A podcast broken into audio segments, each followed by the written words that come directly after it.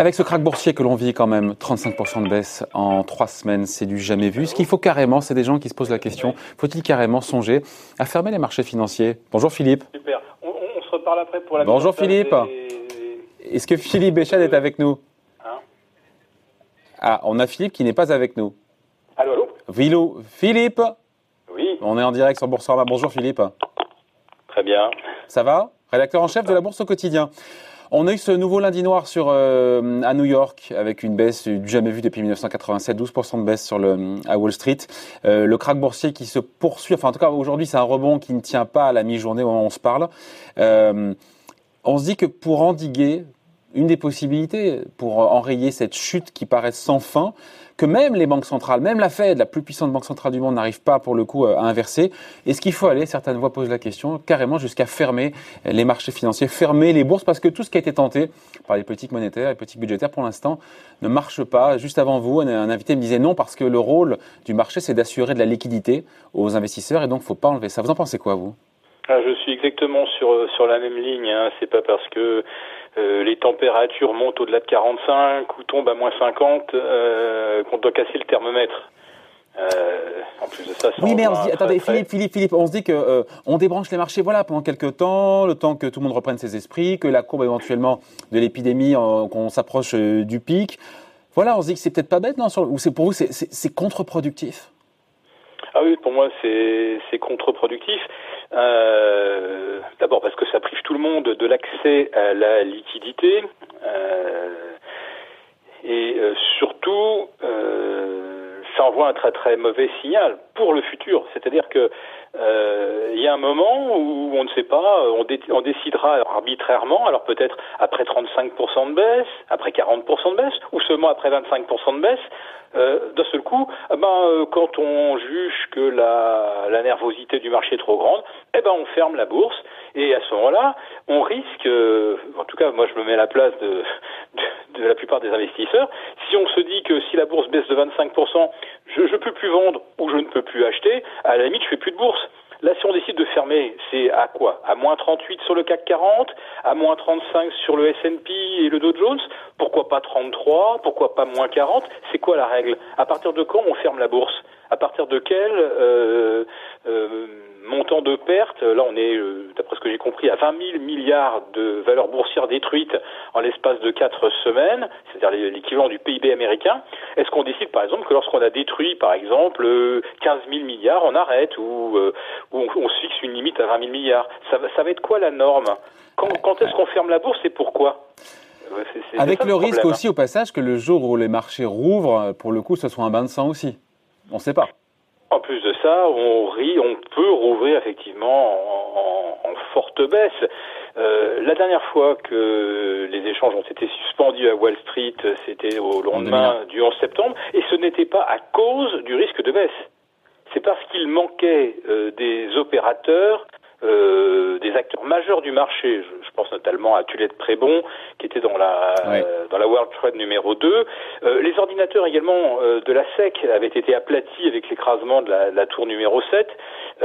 donc on a arrêté les marchés pour des raisons purement techniques et parce que les transactions ne pouvaient pas être sincères en l'absence d'acteurs euh, qui faisaient partie des acteurs systémiques. Mais là, on, a, on est quand même dans une situation, Philippe, assez exceptionnelle. On se dit, voilà, on est en train de paralyser, d'ankyloser, de fermer l'économie. Pourquoi est-ce qu'on ne ferme pas les marchés aussi qui, qui sont déboussolés, qui sont déprimés en plein brouillard, en attendant d'y voir ah plus bah, clair euh, si chaque fois que les marchés sont déboussolés, c'est quelque chose de très très euh, subjectif.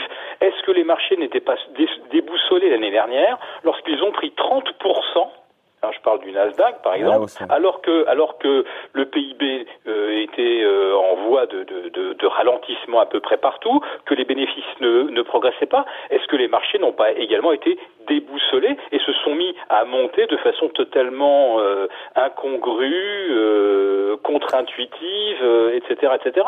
Des marchés déboussolés, on en a aussi à la hausse. Est-ce que quand on a vu Tesla passer de, de, de 350 dollars à 950 en, en, même pas une semaine, est-ce qu'on n'avait pas là également des marchés complètement euh, déboussolés Bon, on a compris. Donc, vous êtes vous êtes contre ça, on a compris. Mais juste, qui, pourrait, qui pourrait prendre cette décision d'ailleurs? Si, Encore une fois, parce que Bruno Le Maire a dit, bon, pas pour l'instant. Euh, on parlera juste après des ventes à découvert qui sont pour 24 heures euh, suspendues à la Bourse de Paris. C'est quoi C'est il faudrait qu'il y ait un consensus entre l'État, entre l'autorité des marchés financiers, entre Euronext. Euh, même si, encore une fois, Bercy n'envisage pas et, à court terme cette mesure-là de fermeture? Je, je pense que cette mesure ne s'imposerait que si un ou plusieurs acteurs étaient empêchés d'intervenir sur le marché et des acteurs représentant des contreparties absolument indispensables au, au système. Euh, alors c'est vrai que ce matin, vous pourriez me dire, les, la bourse des Philippines a fermé. Ils ont fermé la bourse des ah. Philippines. Voilà. Euh, ça c'est fait. Euh, on avait également vu les marchés fermés euh, en 1914. Hein, je parle à Wall Street. Euh, je pense que c'était pour quatre mois, donc c'était, ça rigolait pas, mais c'était avec le début de la, de la Première Guerre mondiale. Et à l'époque, Wall Street, c'était en termes de d'encours financier à peu près ce que doit être aujourd'hui la, la, bourse des Philippines. Donc on était dans des dans des circonstances tout à fait différentes. Euh, la Bourse des Philippines, c'est une petite place, et peut-être parce qu'ils ont eu des problèmes techniques, en tout cas, euh, on ne peut pas comparer, évidemment, les Philippines, euh, Euronext, euh, le Stock Et puis il faudrait que ce soit, eh, Philippe, il faudrait que ce soit concerté. On imagine que bourse fermée toute seule, la Bourse de Paris serait pas très efficace. il faudrait supposer que ce soit décidé au niveau du G7 pour vraiment que toutes les, voilà, que ce soit fait au niveau mondial et pas seulement sur un seul pays. Oui, absolument. Parce que ce qu'on avait vu en 2001 avec la fermeture de Wall Street, je le répète pour des raisons techniques et non pas parce que les opérateurs étaient déboussolés, euh, effrayés, euh, abattus, abasourdis. Euh, quand Wall Street a été fermée, les Américains sont venus vendre tout ce qu'ils pouvaient à Londres, Francfort, Paris, Tokyo. Euh, donc ça veut dire que s'il y a une bourse qui ferme, ça veut dire que les autres, elles, risquent par ricochet d'être euh, d'être euh, attaquées euh, ou fortement sous pression.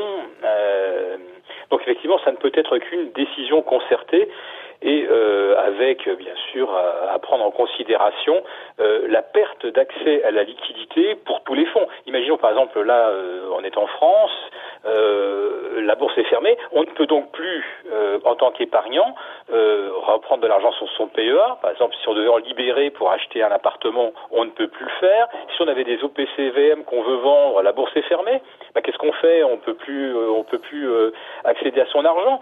C'est un, c'est un signal extrêmement négatif. Et je le répète, si on, quand on investit en bourse, c'est avec le risque de se dire tiens, demain ils peuvent fermer à tout moment les échanges et je ne reverrai pas mon argent, euh, je pense que euh, l'accès à la liquidité est absolument fondamental. Sinon, vous n'investissez plus, vous ne, placez plus d'argent pour votre retraite, euh, de peur de ne pas pouvoir le récupérer ou de, effectivement, de, d'en disposer quand vous en avez besoin. Avant les fermetures, Philippe, avant les fermetures, il y a aussi les, suspensions de séance. On a ça à Wall Street, on en a eu plusieurs. Hein. je ne vais pas compter, mais je sais pas 3, 4 ou 5, je sais plus, depuis sur quelques jours.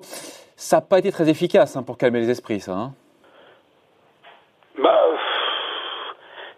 si quand même. Euh, ah. C'est vrai qu'on a multiplié les réservations à moins 5. Moins, pardon, à moins 7 sur euh, le S&P, le, le, Dow Jones. Ça n'a pas empêché hier euh, de faire du moins 12. Hein. Oui, on n'a pas été jusqu'à moins 13. À, moins 13, ça risquait de, effectivement de couper. Mais hier, c'est particulier. N'oublions pas que vendredi, le Dow Jones reprend 7% en 20 minutes juste avant la, la, la, la clôture. Donc finalement, qu'est-ce qu'on repère hier? On repère effectivement les 7% gagnés en 20 minutes, et on va dire, euh, je ne sais pas qui a orchestré ça, mais enfin ça, ça ne reposait pas vraiment sur des fondamentaux. On a simplement reperdu ce qu'on avait gagné en 20 minutes pour des raisons qui m'échappent, et on a rajouté là-dessus moins 5%, qui est exactement ce qu'on a vu en Europe. Autrement dit, hier soir, Wall Street a pas perdu 20% euh, ou 15%. Euh, hier soir, Wall Street a reperdu ses excès de hausse de, de vendredi, plus l'alignement euh, sur euh, sur les pertes des places européennes. Donc je, je, je ne vois effectivement rien d'effrayant euh, dans, dans, dans, la rechute qu'on a eue hier. Par contre, effectivement, jeudi, non, mercredi, si ma mémoire est bonne, en cumulant les pertes en séance plus les pertes euh, qu'on avait en transaction en séance, on a quand même atteint moins 15 à Wall Street. Et là, les, les coups-circuits ne, ne, fonctionnaient pas hein, en transaction électronique. Ouais. Juste euh, avant de se quitter, euh, on a vu Bruno Le Maire aujourd'hui dire euh, pendant 24 heures, on suspend les ventes à découvert en France. C'est déjà le cas sur plusieurs titres en Espagne et en Italie. C'est efficace ou pas ça pour enrayer la, la dégringolade des cours hein? Alors, c'est efficace, effectivement, à mon avis, si c'est tout à fait temporaire. Parce que si on annonce demain euh, que euh, les suspensions euh, de, vente à découvert, comme on l'avait fait à l'automne 2008, que c'est sans, sans, date d'échéance, tout le monde va tout vendre à nouveau en se disant bah, c'est un marché euh, dans lequel je ne peux pas prendre de position, je ne peux pas anticiper, etc. Donc si c'est pour 24 heures, ça peut être euh, efficace parce que ça euh, empêche effectivement des, de nouvelles. Mais c'est un coup d'épée dans l'eau, 24 heures, je veux dire, non? 24 heures, c'est un coup d'épée dans l'eau, sauf si au cours des 24 heures, vous avez le G7 qui fait une annonce et que d'un seul coup les marchés se disent ah ça ben, c'est peut-être des mesures crédibles euh, et ça aura évité effectivement que le marché euh, connaisse un trou d'air. Euh, si évidemment il n'y a pas d'annonce, si s'il n'y a pas de coordination internationale et qu'on voit que finalement on n'est pas capable de s'entendre pour pour stabiliser les marchés, évidemment ça sera un coup d'épée dans l'eau. Sinon, ça peut effectivement éviter pour 24 heures de trop fortes séances vous voyez, euh, porte de saloon, euh, je, je, me, je, me, rachète, et puis ensuite j'en revends le double, et puis je me rachète, et puis j'en revends le double à découvert. Euh, c'est quand même, c'est quand même ça. C'est sous ce régime-là qu'on vit depuis déjà presque quatre semaines. Ouais. Et c'est vrai que là, il y a aussi l'aspect trading haute fréquence, c'est-à-dire que c'est, ça va tellement vite que ça pulvérise littéralement les carnets d'ordre. C'est-à-dire que si on avait effectivement le temps de dire d'évaluer la situation, euh, il pourrait se constituer un, petit euh, coussin, mais là, euh, avec le, les transactions à très très haute vitesse, les carnets d'ordre sont épuisés en, quelques secondes. Alors c'est peut-être ça, de ce côté-là, qu'il faut qu'il faut mettre de la régulation, parce que quand on, est dans un marché extrêmement nerveux, ceux qui disposent de ces outils ultra rapides, évidemment, ils ont un avantage énorme sur le gérant, etc. Eux, ils arrivent à faire des écarts dans les deux sens, à toute vitesse, et des gros écarts en plus. La, la volatilité devient une véritable mine d'or pour ceux qui ont ce genre d'outils. Et là, je dirais que là, euh, tout le monde n'est plus à, égalité dans le marché. Il y en a qui se Excusez-moi le terme, qui se gavent littéralement avec la volatilité parce qu'ils ont les bons outils de transaction. Et en face, il y a des gens qui se disent bah, euh, si euh, les carnets d'ordre sont défoncés, je peux plus me placer, je sais plus comment me placer. Et effectivement, les marchés sont euh, sont à la merci euh, de mouvements hyper spéculatifs et absolument incompréhensibles et totalement déconnectés de, de toute forme de fondamentale. Philippe, donc c'est une fausse bonne idée que de vouloir fermer les marchés financiers en ces temps agités. Ah, fini là-dessus. Bah écoutez, vous voyez, le temps que nous nous parlions, ouais. le CAC 40 était à plus 0,6 et on est à moins 70 et euh, nous nous parlons depuis moins d'un quart d'heure. Voilà, et donc, conclusion? Ma conclusion, à nouveau, les machines ultra rapides ah. sont venues complètement défoncer le marché. Bon, voilà, en tout cas, merci. Point de vue signé Philippe Béchade, rédacteur en chef de la Bourse au quotidien.